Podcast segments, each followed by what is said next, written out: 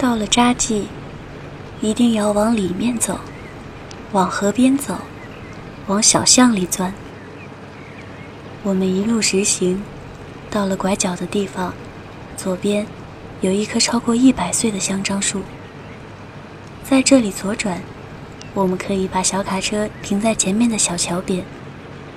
如果你在香樟树边看到大爷在卖自制山核桃，一定要帮我买一盒。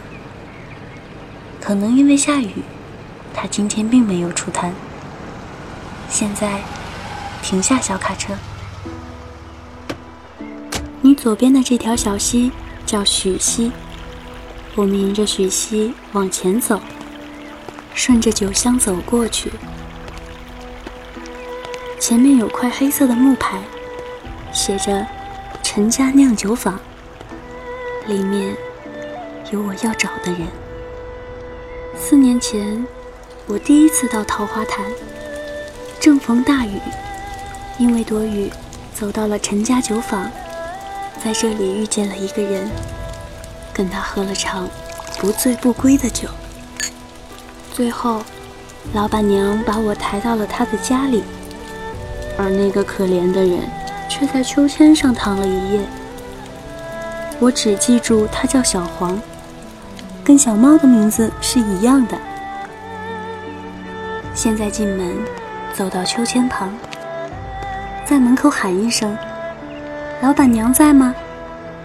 年轻的女老板就会出来，对他说。可否尝尝今天的米酒？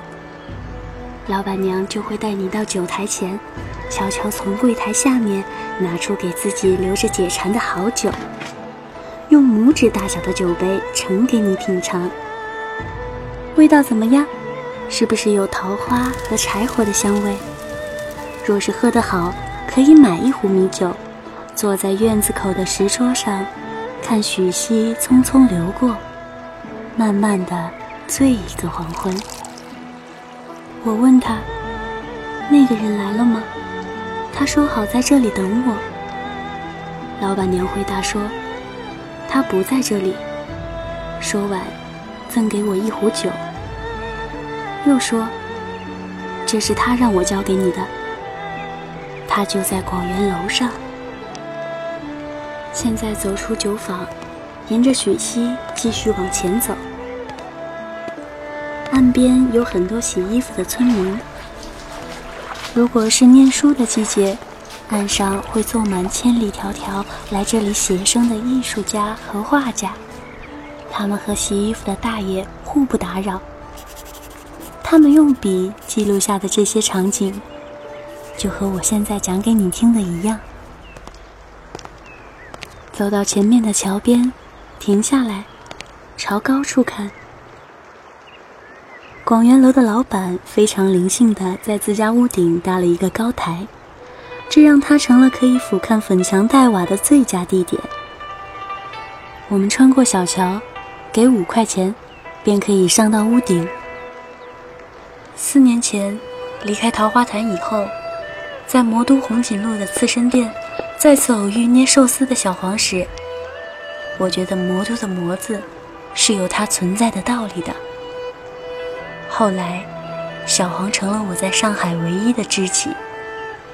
直到一年前，他留下一封信，说在今天见面。这时，在广元楼上再看到他，他看着楼下的风景，我突然发现，一年之约，还是很容易就过来了。我对他说：“你要的酒，我给你带来了。”他转过头说：“我数了很多遍，原来一只鸟只会在一片瓦上停留九秒，就会不安分地飞走。”他看着我，顿了顿，说了一声：“好久不见。”他虽然想微笑，但是眼里还是带着沧桑。我没有作声。看着楼下的小桥流水，还有五颜六色的油纸伞，他抿了抿嘴，又说：“时间不早了，跟我走吧。”说完，接过我手边的酒，走在了我的前面。